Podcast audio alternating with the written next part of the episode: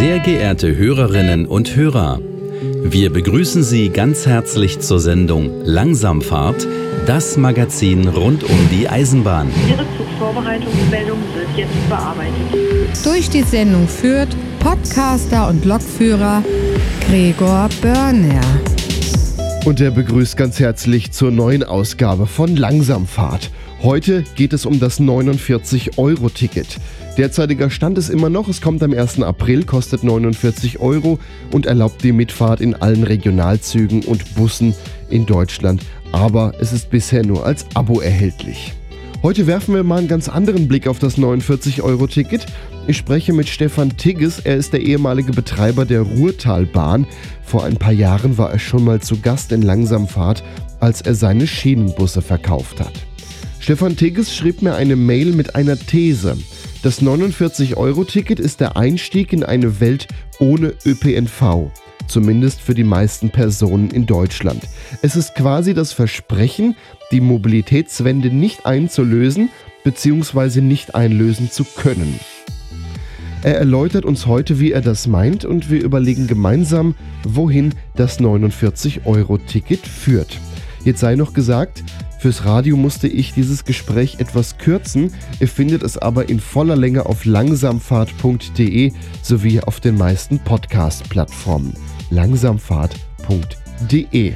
Ich begrüße nun auch alle Zuhörerinnen und Zuhörer am Radio bei Radio Darmstadt, bei Radio Unerhört Marburg, bei Radio RFM und bei Radio Swupfurt. Und es sei auch noch gesagt, die Musik im Hintergrund ist von DJ Tuvik und der Titel heißt Die Bahn. Ich bin Gregor Börner und ich wünsche euch viel Spaß beim Zuhören.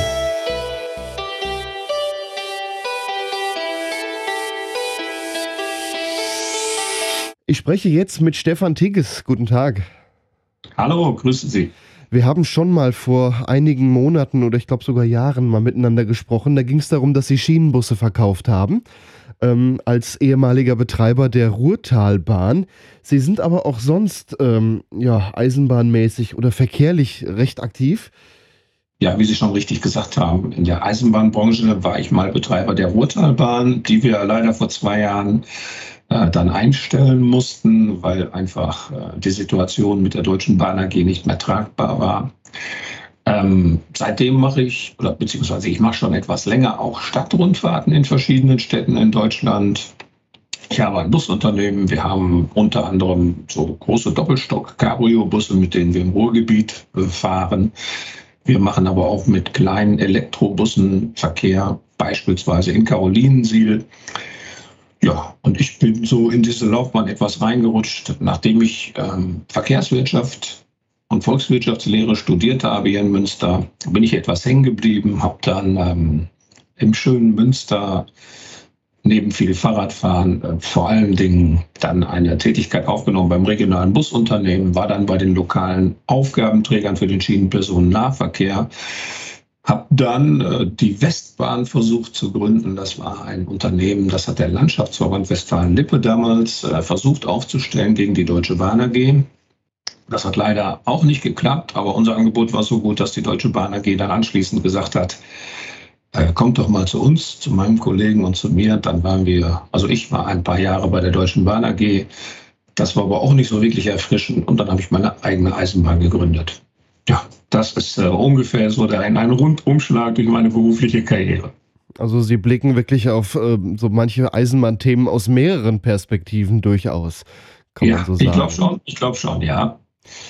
Jetzt haben Sie die letzte Sendung gehört und da haben wir über das 49-Euro-Ticket berichtet. Da ging es eigentlich mehr nur so mal drum, was ist jetzt eigentlich dabei so rausgekommen, wie kann das Ganze so werden, wie ist es erhältlich, was kostet es und was für Abo-Modelle gibt es da, beziehungsweise was kann man da eigentlich noch besser machen. Das war eigentlich so die, die Hauptsache in der letzten Ausgabe. Jetzt haben Sie mir aber eine E-Mail geschickt, dass Sie eine ganz andere These haben.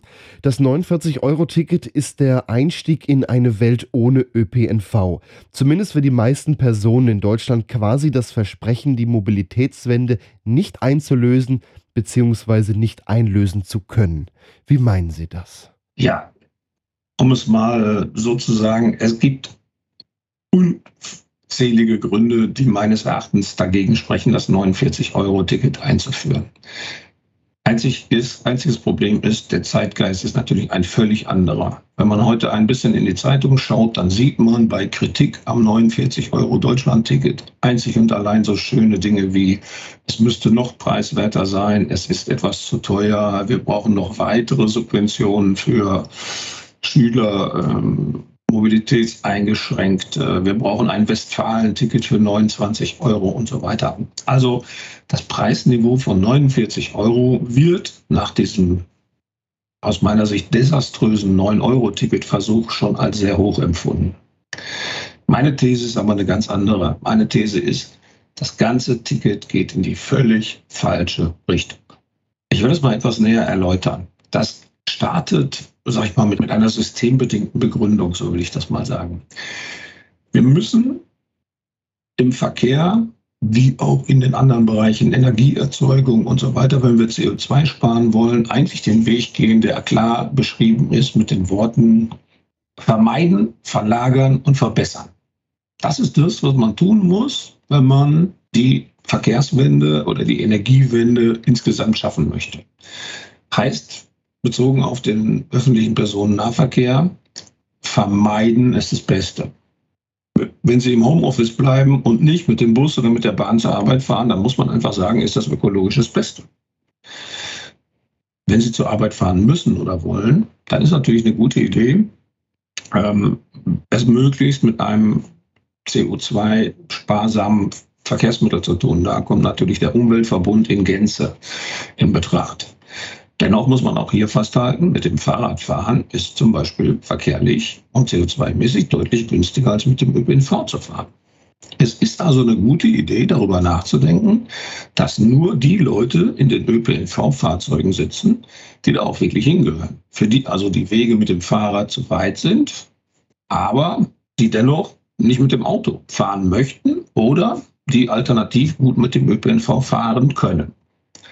So, das dritte ist die Veränderung. Die ist jetzt heute jetzt hier nicht so interessant. Die Veränderung heißt jetzt beispielsweise mit anderen Antrieben zu fahren. Das ist jetzt, glaube ich, nicht heute unser Problem, ob wir besser mit E-Loks statt mit Dieselloks fahren. Gehen wir mal davon aus, dass der SPNV und der ÖPNV in Gänze CO2-sparsamer ist als der äh, motorisierte Individualverkehr. So, haben wir also ein Ticket, das geht in die völlig falsche Richtung. Es subventioniert eine umfassende Mobilität. Das heißt also, ob Sie, ich, ich überspitze mal, jeden Tag zehnmal in den Zug steigen oder jeden Tag einmal in den Zug steigen, kostet bundesweit überall das Gleiche. Wie kann das sein? Wie kann es sein, dass es eine Branche gibt, die bei jedem Nutzer sozusagen Grenzkosten hat, weil jeder Nutzer braucht ja einen Platz, braucht, ein, äh, braucht eine Bedienung, braucht einen Busfahrer und so weiter und so weiter. Und wir legen ein Ticket auf, das eine Flatrate ist. Es gibt in keiner anderen Branche in Deutschland, Klammer auf, in der es Grenzkosten gibt, eine Flatrate. Weil jeder Unternehmer genau wüsste, das ist doch völliger Wahnsinn. Nur im ÖPNV kommen irgendwelche, aus meiner Sicht, Leute, die sich damit noch nicht ausreichend befasst haben, zu der Erkenntnis, dass eine Flatrate das Richtige ist. Ich kenne eigentlich nur Flatrates in dem Moment, wo eine Mehrnutzung nicht automatisch mehr Kosten verursacht. Also ich sage jetzt mal, ob Sie mit 100.000 Leuten oder mit 200.000 Leuten Radio hören, ist egal. Ob Sie aber mit 100.000 oder 200.000 Leuten Bus fahren, ist nicht egal. Dafür brauchen Sie nämlich doppelt so viele Busse. Und hier eine Flatrate aufzulegen, ist schon systembedingt völlig falsch. Ja, die Flatrate, das ist ja heutzutage so das Thema oder das Mittel der Wahl, was in vielen Branchen ja immer gerne probiert wird. Handytarife hat es auch sehr erfolgreich gemacht. Flatrate-Angebote im öffentlichen Personennahverkehr gab es ja vorher auch schon, nur waren die zeitlich äh, meist auf einen Tag begrenzt, wie das Quer durchs Land-Ticket zum Beispiel, Hessen-Ticket, Sachsen-Ticket, Niedersachsen-Ticket so Angebote gab es ja auch schon in der Vergangenheit, allerdings nicht über so einen langen Zeitraum. Jetzt ist aber trotzdem, die Leute, die mit Bus und Bahn pendeln wollen, die zahlen jetzt für eine Monatskarte im Vergleich zum Auto ja immer noch so einen, einen Unterschied, dass es manchmal hier, um, um drei Dörfer weiterzufahren, dann gleich eine dreistellige Monatskarte fällig der Deutsche denkt dann ja auch beim Auto nicht viel weiter, der vergleicht dann nur die Spritkosten, was Kosten beim Auto so noch sind, die werden ja gerne auch mal unter den Tisch fallen gelassen. Ähm, sieht auf jeden Fall erstmal billiger aus, warum es nicht über den Preis probieren? Kommen wir zum zweiten, Groß, äh, zum zweiten Grund, der dagegen spricht, dass ein, ein 49-Euro-Ticket äh, eine sinnvolle Lösung sein kann. In der Marktwirtschaft oder in einer Marktwirtschaft steuern wir über den Preis. So, mit einem 49-Euro-Ticket senden Sie das Signal, okay, es gibt einmal einen einmaligen Flatrate 49 Euro Preis und alles danach ist, ich sage jetzt mal, kostenlos oder ja, wie der Volksmund sagt, umsonst. Das heißt also, das wird eine Menge Fahrten induzieren, die eigentlich niemand bis dahin gebraucht hat. Also, wenn Sie genau wissen, es kostet nichts, dann setzen Sie sich, ich überspitze jetzt wirklich mal ganz deutlich, wenn Sie es schön warm haben wollen, in den Zug und fahren ein bisschen durch die Gegend. Sie nehmen aber Plätze weg, die wir für andere Leute brauchen, weil wir haben ja im Moment nicht, nicht 100.000 Plätze, die wir dann frei haben, insbesondere nicht auf den attraktiven Verbindungen, sondern wir leben heute schon in übervollen Zügen. Und wir machen jetzt ein Angebot, dass Leute, die Spaß haben, die Zeit haben, durch die Gegend fahren können, wie sie wollen. Oder dass es überhaupt keinen Unterschied mehr macht, ob sie 20 Kilometer pendeln oder ob sie 120 Kilometer pendeln. Das macht aber doch für das Verkehrsunternehmen sehr wohl einen Unterschied. Wie kann das sein? Es gibt auch, und dann komme ich nochmal zurück auf die Flatrate, es gibt keine, also mir ist kein Unternehmen bekannt, was Grenzkosten hat und eine Flatrate macht. Ich kenne Unternehmen, die machen eine Flatrate beispielsweise im Bereich Mobilfunk. Ganz nettes Beispiel, nur da ist es auch völlig egal, ob Sie sieben Millionen oder neun Millionen äh, Handygespräche über ein, äh, über ein Handynetz abwickeln. Das hat, verursacht kaum Mehrkosten. Da ist eine Flatrate eine super Idee. Aber eine Flatrate ist einfach eine absolut schlechte Idee, wenn Sie eine begrenzte Sitzplatzzahl zur Verfügung haben. Ich kenne kein Kino oder kein Restaurant, was eine Flatrate ausspricht. Das Problem ist natürlich, wenn mehr Leute, äh, die mit dem 49-Euro-Ticket den ÖPNV nutzen wollen, dass dann mehr Kapazität gebraucht wird. Das steht hier außer Frage. Ähm, das ist mit Sicherheit auch äh, zu gewissen Uhrzeiten dann immer wieder ein Problem. Aber meinen Sie, dass wirklich so viele Fahrten dadurch mehr werden, die jetzt mal abgesehen von Fahrt zur Arbeit, was ja eine, ich sage jetzt mal, wichtige Fahrt ist, wo durchaus eine, eine große Verlagerung auch stattfindet, ähm, zum Vermeiden, da rede ich jetzt noch gar nicht drüber, das ist meiner Sicht eher ein gesellschaftliches Problem, äh, Fahrten vermeiden, aber das Verlagern wird ja schon stattfinden und diese, diese Mehrfahrten, weil es ja eh nichts kostet, werden die so den großen Teil ausmachen? Ja, spätestens im touristischen Bereich. Also wenn Sie sich angeguckt haben, was das 9-Euro-Ticket angerichtet hat in der, in der Freizeitbranche, also da waren ja monatelang, ist niemand mehr mit einem Schiff gefahren oder mit einem touristischen Stadtbus. Also wir machen zum Beispiel Stadtrundfahrten und haben natürlich nicht am 9-Euro-Ticket teilgenommen. Wir hatten in den drei Monaten massive Einnahmeverluste, weil die Leute gesagt haben, ach, da fahre ich doch lieber günstig Zug, bevor ich bei euch hier mit der, eine Stadtrundfahrt mitmache, die sicherlich ganz interessant ist, die aber 20 Euro für zwei Stunden kostet.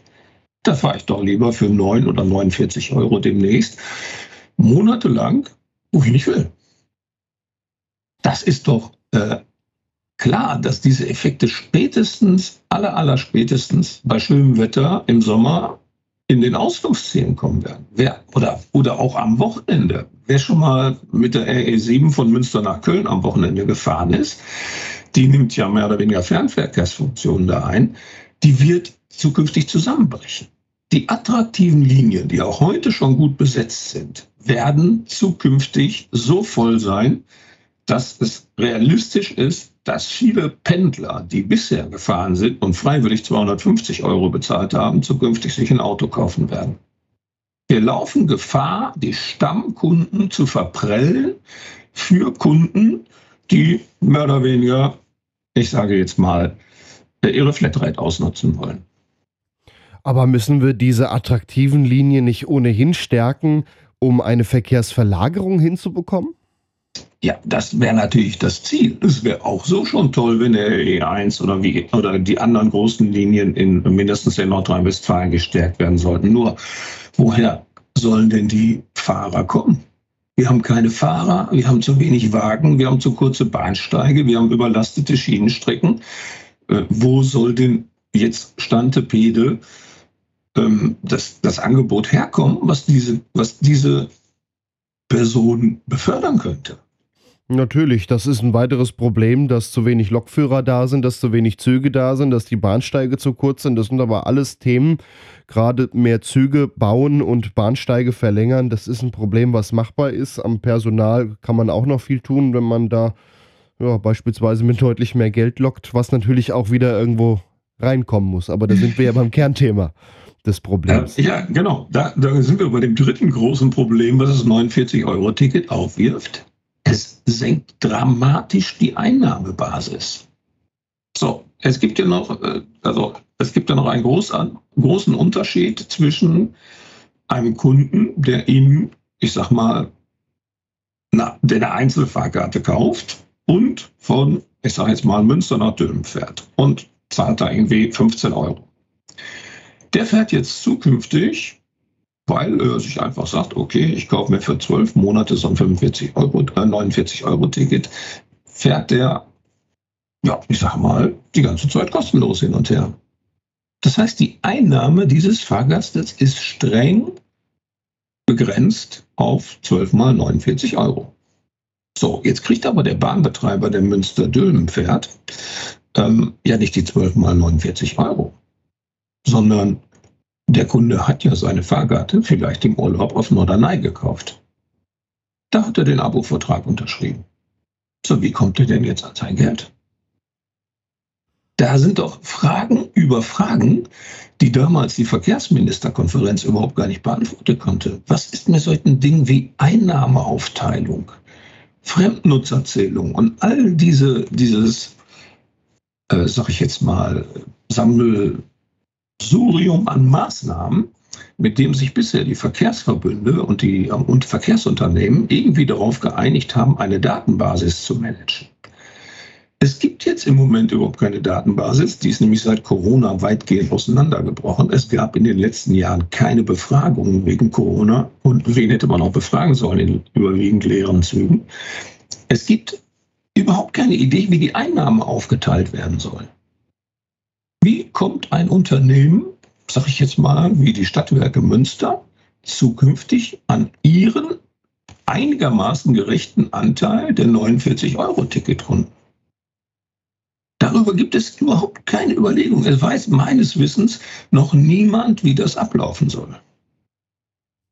Es ist ja so gewesen beim 9-Euro-Ticket. Da durfte jedes Unternehmen einmal sagen, wie hoch schätzen Sie denn die Einnahmeausfälle? Ja, da würden die, werden die meisten Stadtwerkeunternehmen richtigerweise gesagt haben, ja, die sind, ich sage jetzt mal, 5 Millionen vielleicht.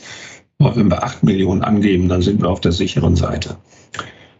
Dann haben sie 8 Millionen angegeben und zack, das Ergebnis war, alle fanden das Ticket super. Es hat nämlich jemand anders bezahlt. Man musste sich nicht mehr um die Fahrgäste kümmern. Geld war drin, Bilanz gesichert. Äh, ja, ein sonniges Jahr schien den Geschäftsführern der Verkehrsunternehmen im letzten Jahr ins Haus. So, aber jetzt fangen die Probleme an. Jetzt kommt das 49-Euro-Ticket. Jetzt muss man den ganzen Tarifbereich total umschreiben. Es muss alles neu gemacht werden, aber nur für die Abokunden. Alle sonstigen Tarifgrenzen, alle sonstigen Preisdifferenzierungen, alles das, was man sonst noch in einem völlig aufgeblähten Tarif, das gebe ich richtigerweise zu bedenken, der ist wirklich viel zu aufgebläht. Alles das, was man da hatte, muss man jetzt weiter behalten.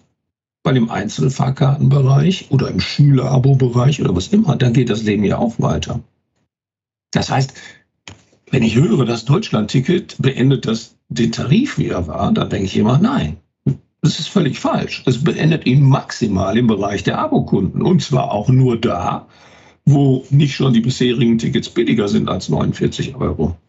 Ja, gerade der Tarifdschungel, der bleibt natürlich bestehen, solange man das 49-Euro-Ticket auf eine reine Monatskarten-Abo-Lösung setzt. Das war ja auch das, die Kritik, die wir in der, in der letzten Sendung zum Beispiel behandelt haben, dass man das ja ohnehin weiter runterbrechen muss, um es halt auch fair zu halten, dass es auch einfach mal eine, eine kleinere Maßeinheit wie eine Tageskarte gibt.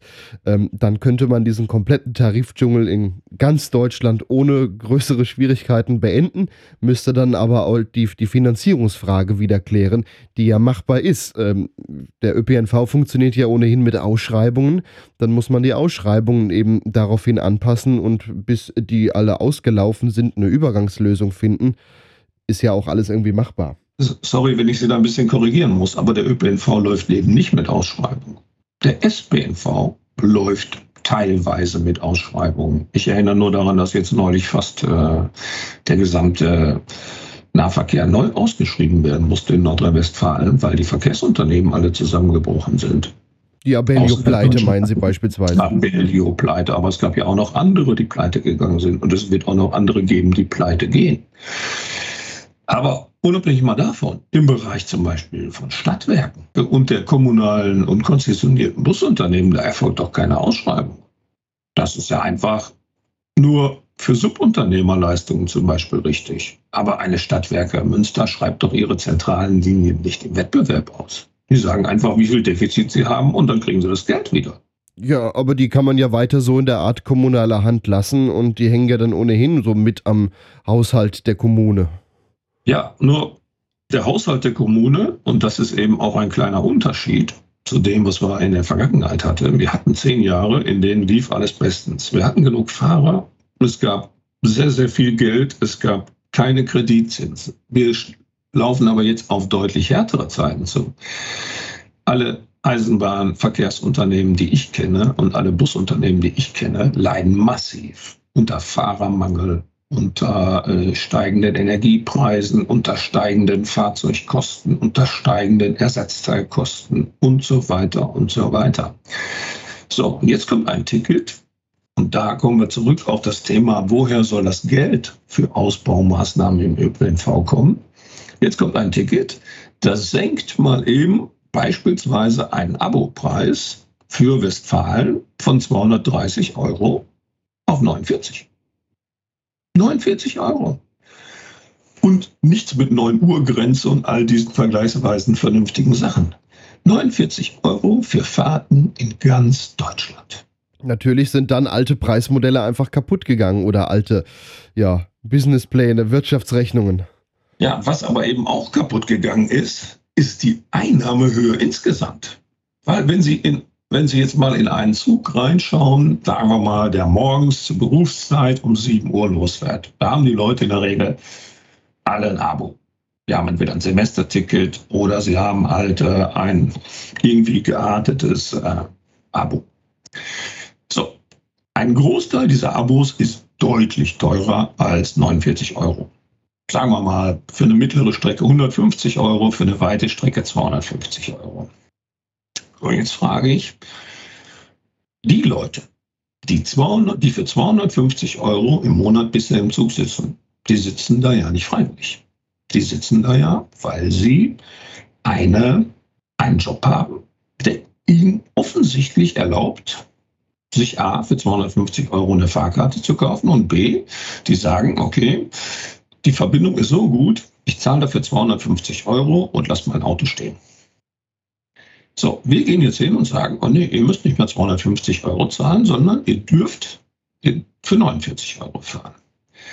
So, jetzt muss man sich ja die Frage stellen, warum fahren die Leute für 250 Euro so weit weg? Ich glaube, es hängt damit zusammen, dass sie in der Regel sehr gut verdienen.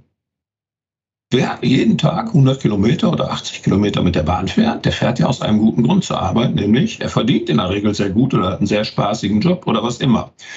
Aber die Annahme ist mindestens erlaubt zu sagen, das werden alles Leute sein, die gut verdienen.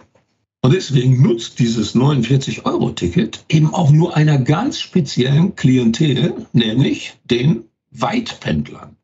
Das sind Leute, die nicht in den städtischen Netzen unterwegs sind, sondern weit draußen vor der Stadt wohnen oder von einer in die andere Stadt pendeln. So, das heißt, wir subventionieren mit Milliardensummen das Verkehrsverhalten ich sage jetzt mal, reicher Weitbändler. Weil wenn jemand zum Beispiel nur in der Stadt fährt, ich sag mal so einer S-Bahn Hamburg oder so, und er fährt nur nach 9 Uhr, dann kann er auch schon heute ein Ticket kaufen, das kostet deutlich weniger als 49 Euro. Das heißt also, wir subventionieren die völlig falsche Zielgruppe. Nämlich Abonnenten, die bisher schon eine höhere Zahlungsbereitschaft hatten. Richtiger wäre es beispielsweise, sich einmal mit der Gruppe von Leuten zu befassen, die schon jahrelang weder Bus noch Bahn gefahren sind. Und das sind die meisten Deutschen. Die haben nämlich ein Auto und ein Wohnmobil und ein Fahrrad und ein Motorrad. Und denen hätte man lieber, ich sage jetzt mal, Gutscheine für Freifahrten geschenkt. Das wäre überhaupt kein Problem gewesen. Wenn man etwas drüber nachgedacht hätte und mal sich mit Leuten vom Fach unterhalten hätte, hätte man beispielsweise, jetzt kommen wir zurück auf das Beispiel NRW, im Easy-Ticket, Easy-Ticket ist das neue Tarifangebot, wo kilometerscharf abgerechnet wird, einfach einen Bonus, einen Guthabenbonus verschenken können. Dann hätte jeder in Nordrhein-Westfalen drei Zugfahrten frei gehabt. Oder ich sag mal, Zugleistungen im Wert von 100 Euro. Aber das Entscheidende, der entscheidende Unterschied zum 49-Euro-Ticket wäre gewesen, alle Verkehrsunternehmen hätten gewusst, wo diese Kunden fahren, wer dafür das Geld kriegt und wo denn überhaupt Interesse besteht. Weil zukünftig kann doch kein Eisenbahnverkehrsunternehmen mehr sagen, fahren die Leute hier bei mir mit, weil es 49 Euro kostet oder weil sie das Angebot gut finden oder was immer. Der Preis als Signal ist weg. Das wäre mit Sicherheit auch eine gute Lösung gewesen, gerade in solchen Systemen so mit Guthaben oder Freifahrten zu arbeiten. Da hätte man natürlich auch die Leute entlasten können. Dafür war das 9-Euro-Ticket ja eigentlich damals auch gedacht, um eine Entlastung anzubieten durch die hohen gestiegenen Energiepreise. Aber ja. irgendwie ist daraus dann die Diskussion entstanden, das äh, deutsche System ÖPNV mal ein bisschen auch zu reformieren ähm, was auch durchaus dringend notwendig war. So einige Teile, gerade der Tarifdschungel, das ist einfach mhm. kompliziert. Aber man hätte das Ganze ja auch mehr so als wie das Schweizer Modell machen können. Ein ÖPNV als Angebot und der ist da auch nicht mordsmäßig teuer. Ich bin dafür zu haben, dass man sagt, okay, man macht Tarifangebote. Ich meine, jeder Supermarkt und jedes Restaurant macht natürlich auch Sonderangebote. Aber Sonderangebote dann, wenn es sie auch verarbeiten kann. Also das, was die Verkehrsunternehmen richtigerweise versucht haben mit dem 9-Uhr-Ticket, also zu sagen, wer nach den Nachfragepeaks fährt, nach den Nachfragespitzen, der fährt deutlich günstiger. Das war ja grundsätzlich eine gute Idee. Jetzt kommt aber das Deutschland-Ticket völlig undifferenziert daher. Wenn man also beispielsweise gesagt hätte, okay, man macht ein Deutschland-Ticket für die Zeit nach 9 Uhr, da ich schon eher davon überzeugt gewesen, sage ich mal, aber auch nicht wirklich. Aber kommen wir nochmal zurück zu dem Haupt, zu dem vierten größten Hauptproblem, was ich bei dem Ticket sehe, ist, wir subventionieren in Deutschland den Autoverkehr ganz grob jedes Jahr mit geschätzten 70 bis 80 Milliarden Euro, Euro für Kaufsubventionen für ähm, Straßen, für ähm, Dieselprivileg, äh, für Dienstwagenprivileg, für die Dieselsteuer und so weiter und so weiter. So, jetzt geben wir für den Schienenpersonennahverkehr deutlich weniger Geld aus. Nur werden wir es als Gesellschaft aushalten, wenn wir sagen, okay, wir lassen die Autosubvention da, wo wir sind, wir machen jetzt nur so viel Preissubventionen im ÖPNV, dass die Leute auch fast kostenlos im ÖPNV fahren können. Das werden wir uns auch dauerhaft gar nicht leisten können. Der richtige Weg wäre zu sagen, wir müssen die Autosubventionen abschaffen und im Nahverkehr versuchen, so viel Geld wie möglich zu erwirtschaften, damit wir das Angebot ausbauen können.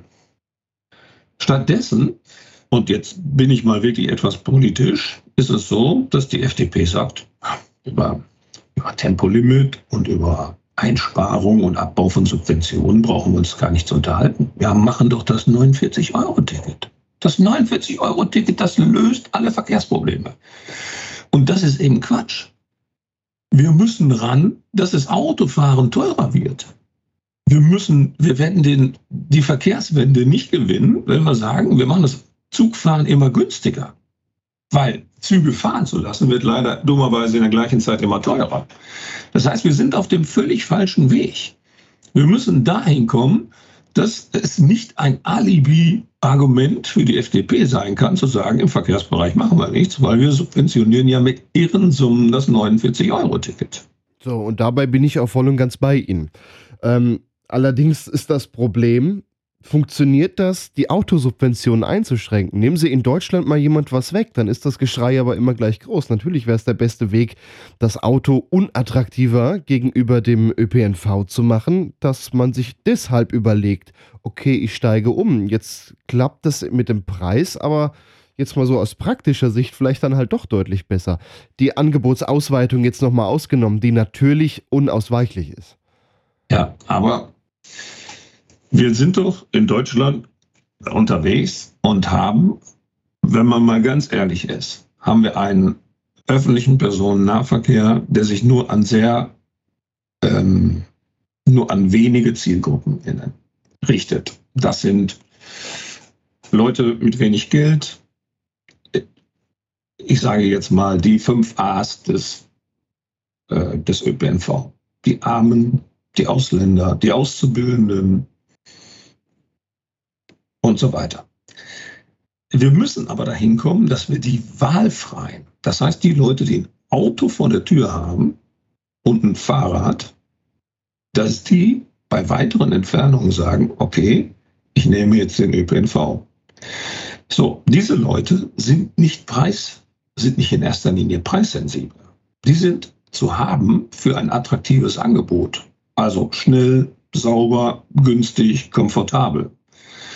Und genau dieses Angebot werden wir zukünftig nicht mehr finanzieren können, wenn wir mit Preissubventionen da reingehen.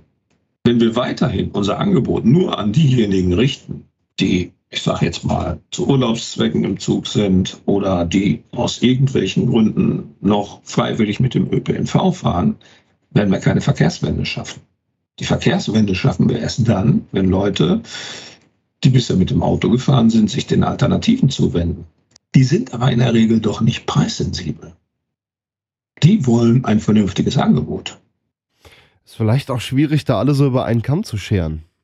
Ja, aber was man mit Sicherheit sagen kann, dass es sehr viele Leute gibt, die heute in den Zügen sitzen, die zahlen 250 Euro und sagen mir und anderen, ey, ich fahre ganz gerne mit dem Zug. Da sitze ich für mich alleine ich kann ein bisschen arbeiten, ich kann ein bisschen schlafen. Wenn alles gut läuft, ist es toll mit dem Zug und tausendmal besser als mit dem Auto.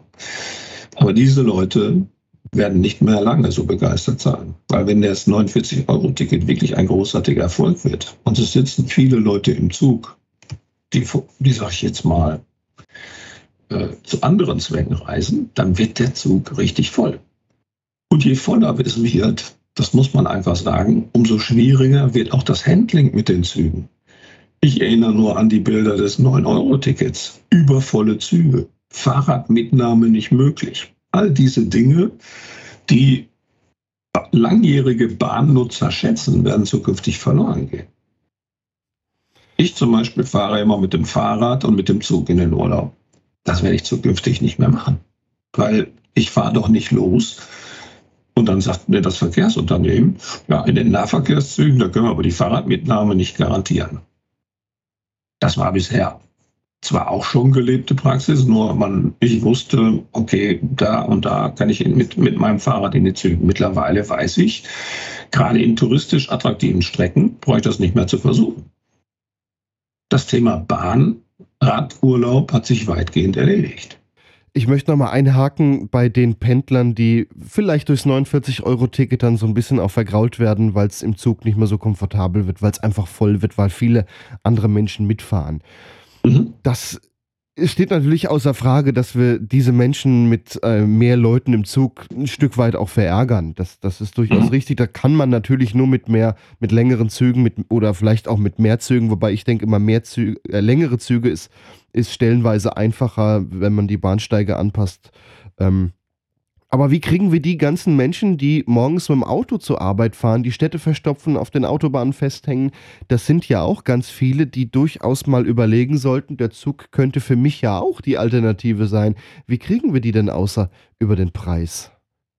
Es gibt, dazu gibt es zwei, zwei einfache äh, Basiswahrheiten. Das eine ist, wir müssen das Autofahren unattraktiver machen. Also, ich sage jetzt mal, langsamer machen mit so schönen Maßnahmen wie einem Tempolimit oder mit Tempo 30 in der Stadt. Wir müssen das Parken teurer machen. Wir müssen also den Autoverkehr unattraktiver machen, beziehungsweise ihn erstmal seine externen Kosten bezahlen lassen. Das Parken darf eben halt nicht mehr 1,50 Euro oder gar nichts kosten am Zielort, sondern es muss halt Geld kosten. Und zwar richtig viel. Und das flächendeckend. Wenn wir da erstmal schon mal hingekommen wären, dann wäre sicherlich äh, etwas Wesentliches erreicht. Wenn wir die Autosubventionen abschaffen und es, die Leute sich nicht mehr selber belügen bei den Autokosten, wären wir auch schon mal einen Schritt weiter. So, aber jetzt zurück, wie macht man die Bahn attraktiver? Ich glaube, da gibt es nur einen Königsweg auf, auf lange Sicht, indem man dafür sorgt, dass die Eisenbahnunternehmen kundenorientierte Angebote auflegen. So, aber wann machen Eisenbahnunternehmen oder wann machen Unternehmen überhaupt kundenorientierte Angebote? Da ist meine These, das machen sie nur dann, wenn sie daran interessiert sind, dass Kunden kommen, weil sie mit denen Geld verdienen wollen. So, wenn, man mit, wenn, wenn, ich mit, wenn ich weiß, da kommt jemand und er gibt mir Geld dafür und dieses Geld reicht aus, um die Kosten zu bezahlen und es bleibt etwas über, dann wird es interessant. Das 49-Euro-Ticket sorgt aber genau für das Gegenteil. Ich muss ja eigentlich als Bahnbetreiber am Bahnsteig stehen und darauf hoffen, dass möglichst nicht so viele Leute kommen. Weil das Beste ist ja der Fall, dass die Leute alle 49 Euro kaufen, ein 49 Euro Ticket kaufen und anschließend nicht damit fahren. So, das heißt also, jeder Bahnbetreiber muss hoffen, dass möglichst wenig Kunden kommen. Aber das ist doch völlig Marktwirtschafts, ja, wie soll man sagen, kontraproduktiv. Das ist Irrsinn, natürlich. Das ist Irrsinn. Wir, wir müssen dahin kommen, dass Eisenbahnbetreiber und Busbetreiber mit ihren Fahrzeugen Geld verdienen können. Ich sage mal ein Beispiel. Wenn Sie sich angucken, in Berlin gibt es sieben oder acht Doppelstockbusunternehmen, die machen Stadtrundfahrten. Da kostet eine Stadtrundfahrt pro Tag, ich weiß gar nicht, 24 Euro, sagen wir mal. Es ist ein Wettbewerb aufgekommen. Es ist, äh, die Anbieter machen ständig Sonderangebote. Es ist ein knallharter Wettbewerb zum Wohle des Kunden. Und das Ergebnis ist, solche Fahrten fallen nie aus. Es sind immer genug Fahrer da. Die haben immer genug Busse. Da geht ganz selten was schief. Das komplette Gegenteil dazu ist, sage ich jetzt mal, die Deutsche Bahn AG. Die Deutsche Bahn AG sagt, ach, wenn so ein Zug ausfällt, ist doch, sagen wir mal unter uns, eine ganz gute Sache. Wir kriegen das Geld aus den ganzen Subventionen und wenn wir nicht fahren, dann fällt auch nicht weiter auf, dass wir kein Personal und keine Werkstatt hatten. Also die Systemfrage ist das, wovon ich mir wünschen würde, dass insbesondere viele Verkehrspolitiker sich die einfach mal stellen würden. Wann wird ein ÖPNV-System dauerhaft gut funktionieren? Und da ist eben meine Theorie, es wird dann funktionieren, wenn man damit Geld verdienen kann. Wenn aber klar ist, dass man am Monatsende die Subventionssumme XYZ überwiesen bekommt, dann ist der schönste Betrieb der ohne Fahrgäste. Und genauso sind die deutschen Verkehrsunternehmen eben auch aufgestellt. Kundenorientierung nicht vorhanden. Aber das ist ja der Zustand, den wir jetzt abgesehen von Stadtbahnen und Stadtwerken ja eigentlich im gerade im, Nahverkehr äh, ja auch schon haben. Die äh, mit dem Problem Ausschreibung, das Geld kommt, egal wie viele Leute drin sitzen. Ja, aber das müssten wir eben mit geeigneten Maßnahmen ändern. Wenn es zum Beispiel, ich sage mal ein Beispiel, pro Nutzer 2 Euro verlässlich gebe, dann würde sich doch jeder, jede Person überlegen, ob es eine gute Idee ist, mehr Busse einzusetzen. Wenn es aber klar ist, dass der, dass der Zusatzertrag eines zusätzlichen Fahrgastes im Zweifel 0 Euro ist oder wenige Cent, dann kann ich doch keinen zweiten Bus einsetzen. Also das muss man sich einfach überlegen. Ich, ich bin jetzt ein Busunternehmer und ich habe 100 Busse. Und davon sind 80 im Einsatz. Die Nachfrage ist hoch. Eigentlich müsste ich meine 20 anderen Busse zur Verstärkung in den, in den Markt geben. Dann sagt doch meine Finanzbuchhaltung, bist du wahnsinnig? Wir, können, wir bekommen nur dafür keinen Cent mehr. Die Einnahme ist null, die zusätzliche Einnahme. Dann lassen wir doch die 20 Busse lieber im Depot stehen. Und genau das passiert in Deutschland. Und deswegen kommen wir auch nicht weiter mit der ewigen Subventionierung von Tarifen. Wir müssen im Gegenteil woanders hinkommen. Wir müssen dahin kommen, dass die Leute für eine reelle Leistung, es kommt ein warmer Bus mit einem freundlichen Fahrer oder eine warme S-Bahn mit einer freundlichen Fahrerin und bringt mich von A nach B für immer noch vergleichsweise wenig Geld. Stattdessen subventionieren wir diesen Preis immer noch weiter runter. Das ist einfach Wahnsinn und in die völlig falsche Richtung. Was könnte man denn jetzt trotzdem für eine gute Alternative schaffen, um zum Beispiel Pendler, die, das sind ja doch auch die meisten, die im Zug sitzen, die täglich zur Arbeit wieder nach Hause fahren, so eine Art Jobticket als günstigere Lösung, wo man dann vielleicht streckengebunden oder äh, gewisse Regionen gebunden fahren kann und das auch zur Privatzeit? Also ich glaube äh, sehr stark an Jobtickets. Ich glaube aber vor allen Dingen daran, dass man, äh, dass man den ÖPNV besser äh, verknüpfen muss. Also viele Dinge laufen einfach im Moment auch in Sachen Anschlusssicherung und sowas nicht vernünftig. Wer einmal umsteigen muss, kann doch heute eigentlich nicht im ÖPNV unterwegs sein. Also wer mal überlegt, wer mal überlegt, wie viele Fahrten aktuell täglich ausfallen bzw. verspätet sind, der wird sich ja nicht auf einen täglichen äh, Umstieg einlassen. Das müssen wir deutlich besser hinbringen. Das Zweite ist, was wir machen müssen, wir müssen tatsächlich im Bereich der Pendelverkehre äh, uns neue Angebote ausdenken. Bisher war das so, die Leute sind an 200 Tagen im Jahr zur Arbeit gefahren und haben dafür ein Abo bekommen. Aber jetzt arbeiten immer mehr Personen beispielsweise zwei Tage in der Woche im Homeoffice. Da lohnt sich ein Abo nicht mehr. Folglich kaufen sie auch keins. Und dann gehen sie einmal hin und stellen fest, oh, wenn ich aber eine Einzelfahrkarte kaufe, dann kostet die aber das Doppelte oder das Dreifache meines äh, Abo-Preises, wenn ich es auf den täglichen ähm, Bedarf runterrechne dann fahren Sie nicht mehr. Dann fahren Sie mit dem Auto an den drei Tagen. Das heißt, wir brauchen neue Abo-Modelle, aber nicht in Form einer Flatrate. Die gibt es ja durchaus auch schon in einigen wenigen Regionen. Irgendwo in Rheinland-Pfalz zum Beispiel gab es eine 10-Tageskarte, die für einen Monat gültig ist. Und da kann man sich dann 10 Tage aussuchen, an denen man mit der Karte fahren kann. Aber das ist natürlich zu wenig. Nur irgendwo in Rheinland-Pfalz, das bräuchte man eigentlich großflächiger. Ja, das ist die Frage. Dann kommen wir wieder zu dem Großflächigen. Wir haben in Deutschland ja ein, und da sind wir sicherlich einig, einen völlig überbordenden Tarifdschungel. Der deutsche ÖPNV ist viel zu kleinteilig organisiert, um vernünftig klappen zu können. Viel zu viele Beteiligte, viel zu viele äh, Leute, die äh, über das Geld Dritter bestimmen. Das kann alles so gar nicht klappen. So, aber dennoch muss man sich natürlich fragen, jetzt machen wir eine bundesweite Flatrate. So, das, ich kann das nicht nachvollziehen, wie man auf diese absurde Idee kommen kann. Schauen wir nach Mecklenburg-Vorpommern. Da gibt es Landkreise, da fahren fünf Schülerbusse. Also, äh, wenn Sie da äh, jemanden finden, der freiwillig in so einem Schülerbus mitfährt, dann müsste der eigentlich noch 20 Euro kriegen. Also das ist wahrscheinlich Schmerzensgeld äh, verdächtig, da mitzufahren. Ganz anders das Angebot in München. Da kommt alle 20 Sekunden eine Straßenbahn, eine U-Bahn, eine S-Bahn, ein Bus oder was immer. Wie kann das das gleiche kosten?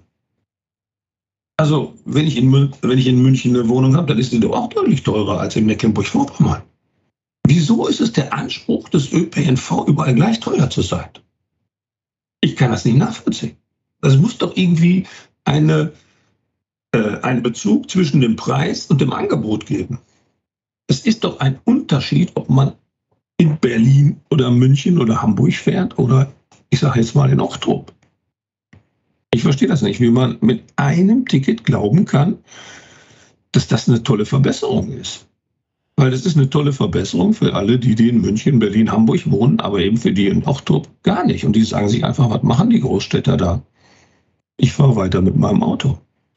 Ja, das ist natürlich schwierig, das Ganze so ein bisschen gerecht aufs ganze Bundesgebiet zu verteilen. Und das wird auch, glaube ich, nie ganz gerecht funktionieren. Denn dafür ist Deutschland einfach zu verschieden. Wie Sie sagten, Regionen in Mecklenburg-Vorpommern, die sehr landläufig sind, äh, auf denen, die, die einfach dünn besiedelt sind, wo sich einfach viele Busse und Züge auch gar nicht lohnen, weil so viele Menschen gar nicht da sind, die mitfahren können. Im Gegensatz zu einer Stadt wie München, die, die einfach voll ist. Ja, aber nochmal, wenn für alle 49 Euro sind, dann ist es so, dass die, dass die Leute in München für 49 Euro ein irre hoch subventioniertes Angebot bekommen. Weil der Verkehr in München ist ja nicht kostenlos, sondern den bezahlen nur andere. Also wie kann das sein, dass Münchner, die auch in der Regel, sage ich jetzt mal, das Doppelte verdienen von Leuten in Mecklenburg-Vorpommern, warum, warum sollen die nicht auch das Doppelte für ihren Nahverkehr bezahlen? Bezahlen auch das drei- oder vierfache für die Miete.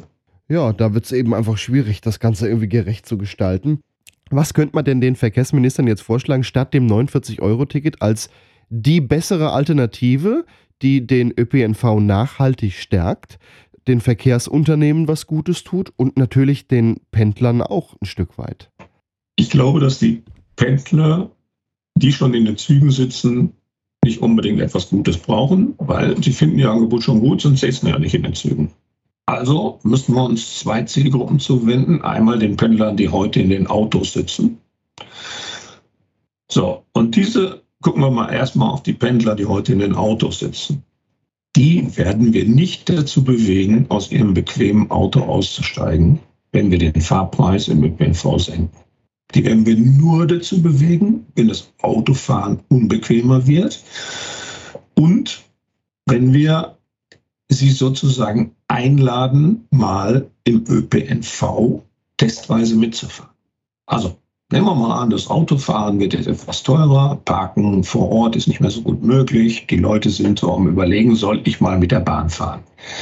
Da wäre es meines Erachtens eine gute Idee, allen Deutschen beispielsweise drei Freifahrtkarten durch Deutschland zu schenken. Oder ich sage jetzt mal dreimal eine Woche eine Freifahrt. Egal von wo nach wo. Das ist zum Beispiel, da könnte man mal testen, wie gut ist denn die Alternative.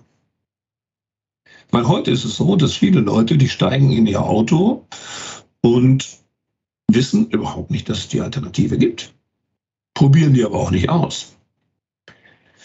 Ich habe mich neulich mit einem grünen Politiker unterhalten. Da sagte der, ja, ich arbeite in Aalen und da muss ich mit dem Auto hinfahren. Und ich sage, wieso? Münster, Aalen, da fährt doch ein Zug. Wie? Nee, da fährt nur ein Bus. Nee, ich sage, da fährt ein Zug. Jeden Tag, jede Stunde. Nein, kann ich nicht glauben. Also, der ist schon seit 20 Jahren nach Aalen gependelt und wusste noch nicht, dass es einen Zug nach Aalen von Münster gibt. Ich glaube, dass wir gut beraten wären, allen Autofahrenden oder allen Bürgern Deutschlands Freifahrkarten zu schicken, zu schenken.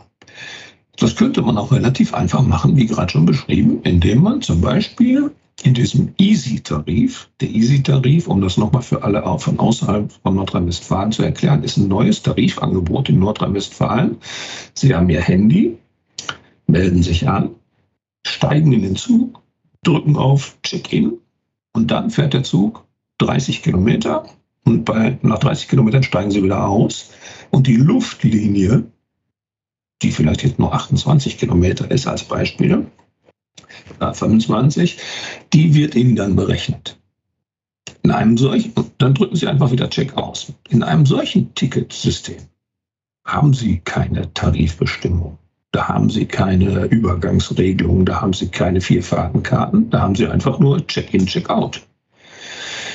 Dieses Easy-Ticket-System ist in Nordrhein-Westfalen leider nicht sehr bekannt, aber richtig gut. Und wenn man jetzt beispielsweise allen einmal ein 100 Euro Basisguthaben schenken würde, was sie für freie Fahrten in ihrer Freizeit zum Beruf, zum Testen irgendwo hinfahren können, mal ausnutzen können. Da wären wir schon einen Schritt weiter, weil dann könnten alle mal einmal mit dem Zug oder mit dem Bus fahren. Und das Schöne ist, wir wüssten hinterher auch, wo sie gefahren sind und dann könnten wir die Einnahmen, die der Staat ja wahrscheinlich ersetzen müsste, aber auch denjenigen Verkehrsunternehmen geben, die tatsächlich auch die Leistung erbracht haben. Also ich fasse mal zusammen, einfachere Tarife, wie zum Beispiel dieses Easy-System, die ja ohnehin schon durch Einfachheit besser benutzbar sind, da eine Art ja, Grundguthaben, Freifahrten, wie auch immer. Vielleicht noch so ein bisschen Aufklärung. Ich dachte da vielleicht mal an so Werbetafeln an Bahnhöfen. Hier kommst du zu den und den Zielen, direkt ohne Umsteigen in zum Beispiel so viele Minuten. Und im Gegenzug muss das Autofahren unattraktiver werden. Das wäre so eigentlich die Lösung, um den ÖPNV besser zu machen den Menschen mehr oder weniger auch was Gutes zu tun und äh, ja, den Verkehrsunternehmen vor allen Dingen. Ich, ich glaube, dass es wichtig ist, dass wir die, dass wir, dass wir dafür sorgen, dass jeder Fahrgast, der im Zug fährt, angemessen für diese Leistung bezahlt. Es ist eine tolle Leistung, wenn man in den Zug in Münster steigt und man steigt äh, eine halbe Stunde später in Dülmen wieder aus und man ist beheizt gefahren. Das kostet heute wahrscheinlich etwas zu viel, nämlich irgendwie 12 oder 13 Euro. Aber wenn man das beispielsweise, wenn man das etwas runtersubventionieren könnte, weil es ist nämlich genau in so einem Tarifübergangsgebiet, wenn man sich mit von dem vielen Subventionsgeld etwas nehmen würde und würde zu den Verkehrsunternehmen sagen, Leute, lichtet mal euren Tarifdschungel und macht den mal etwas übersichtlicher, dann würde das wahrscheinlich sehr viel mehr Effekt haben als diese Hau drauf Maßnahme 49 Euro Ticket, weil die macht alles platt. Ja, und das vielleicht auch irgendwie noch so ein bisschen einheitlich. Und das kann man ja dann noch mit Faktoren multiplizieren. Wie viel fährt denn so in der Gegend und wie viel fährt da nicht? Also, dass ähm, eine Entfernung von 20 Kilometern in Mecklenburg-Vorpommern vielleicht günstiger ist wie 20 Kilometer durch München. Genau, das ist eben auch der entscheidende Vorteil bei diesen, äh, bei diesen Linientickets. Sie wissen, also bei diesen linienabhängig gerechneten Tickets, Sie wissen ganz genau, wer von A nach B gefahren ist. Das ist eben der entscheidende Vorteil. Beim 49-Euro-Ticket weiß niemand, ob derjenige, der das 49-Euro-Ticket kauft, gerade krank geworden ist und keinmal fährt oder ob der jeden Tag, ich überspitze jetzt mal, ähm, jeden Tag 1000 Kilometer im Nahverkehr fährt, halt, weil er es schön findet oder weil er es beruflich nutzen kann oder was immer. Mit so 49-Euro-Tickets werden ja auch völlig neue Berufsbilder interessant. Sie können nämlich, ich, über, ich überspitze jetzt mal sehr gut, Kurierfahrten machen. Aber ist es das, was wir wollen? Es wird jede Menge Sinnlosnutzung des 49-Euro-Tickets geben. Muss ich die Leute sagen, okay, kostet ja fast nichts. Da fahre ich doch, dass die Heide wackelt von A nach B. Das ist doch nicht sinnvoll. Was man da aber auch mal dazu sagen muss, es gibt auch sehr viele ja, sinnlose Fahrten mit dem Auto. Die ja, dann vielleicht aber auch ein Stückchen weit runtergehen. Ja, aber die sinnlosen Fahrten mit dem Auto, muss man sagen, die kosten zwar zu wenig Geld, aber die kosten immerhin was. Egal, günstig Ihr Auto ist, Sie müssen Strom oder Diesel bezahlen. Aber sie kosten was und das zu wenig, denn sonst würden wir ja, sie nicht machen. Da, sind wir da wären wir wieder bei dem Punkt, eigentlich ist da die Verkehrsvermeidung in dem Fall ja. die bessere Wahl, aber da kommen wir, glaube ich, nicht hin. Ja, aber wo wir, glaube ich, auch, wo wir sicherlich einig sind, ist, seit das 49-Euro-Ticket im Gespräch ist, wird das Thema der dringend notwendigen Reduzierung der Autosubvention überhaupt nicht mehr besprochen. Das 49 Euro ist ein tolles Thema für alle die, die die Verkehrswende verhindern wollen. Wer möchte, dass es so weitergeht wie bisher, der denkt sich, lasst doch all die anderen im 49 Euro Wahn durch die Gegend fahren. Hauptsache, die Autobahn ist frei und vielleicht sogar etwas freier als vorher und ich kann etwas schneller fahren. So, wir haben das Problem, dass wir ähm, hier ein Ticket auflegen das sich an die falsche Zielgruppe richtet, das höchst ungerecht ist, das System falsch ist und das vor allen Dingen verkleistert, dass sonst in der Verkehrspolitik nichts läuft. Wir sind der Verkehrswende, die wir alle anstreben, weiter. Wir sind weiter davon entfernt als jemals zuvor. Die Zulassungszahlen steigen. Der Verkehrssektor schafft seine CO2-Klimaziele nicht. nichts. Es passiert nichts, außer dass der ÖPNV massiv überaltert in seiner Infrastruktur ist, in ein Fahrerproblem reinrauscht und wahrscheinlich mittelfristig zusammenbrechen wird. Das ist die Situation heute. Sie haben jetzt sehr viele Denkanstöße geliefert. Haben Sie denn mal überlegt, das auch mal irgendwie aufzuschreiben? Dass man auch mal sagen kann, hier, guck dir das mal an, liest dir das mal durch oder jetzt hier mit dem Podcast, hör dir das mal an, um vielleicht mal die Kritik aufgeschrieben, wie auch immer, weitergeben zu können. Ja, tatsächlich äh, hat mich genau dieses Interview dazu bewogen, darüber einmal nachzudenken. Und ich habe große Lust, meine, ähm, meine Argumente einmal aufzuschreiben. Das werde ich jetzt auch machen. Ich habe damit schon angefangen. Ich plane ein, ein, kleines, ein kleines Buch. Ähm, über den Titel muss ich noch ein bisschen nachdenken, aber er wird so sinngemäß lauten, wie das 49-Euro-Ticket die Verkehrswende äh, endgültig beerdigt. Ähm, es wird, da werde ich versuchen, nochmal deutlich geordneter, als es vielleicht jetzt in diesem Interview gelungen ist, äh, aufzuschreiben, welche Gründe dagegen sprechen, mit solchen Tarifsubventionierungen zu arbeiten. Äh, in dem Zusammenhang werde ich dann auch äh, auf die meines, äh, nach meinem Erachten sehr katastrophale und bedrohliche Entwicklung im ÖPNV hinweisen. Also ich bin wirklich sehr, sehr, sehr in Sorge um das deutsche Nahverkehrssystem. Das werden wir, so wie es im Moment ist, zukünftig nicht mehr aufrechterhalten können. Ich danke Ihnen für einige ja, sehr anregende Denkanstöße, die Sie auf jeden Fall heute dazu beigetragen haben. Äh, am 49-Euro-Ticket könnte man noch viel verändern, könnte das ganz anders aufziehen, könnte das sinnvoller aufziehen. Da haben Sie auf jeden Fall einige Denkanstöße geliefert. Vielen Dank. Ja.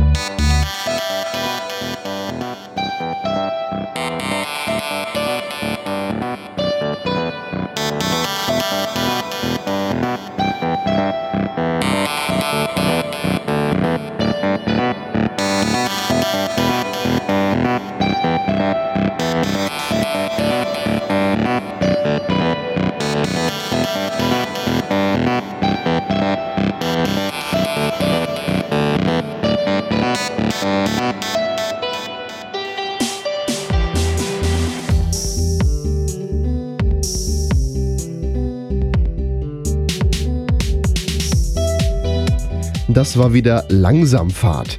Zum Ende der Sendung verweise ich euch noch auf langsamfahrt.de.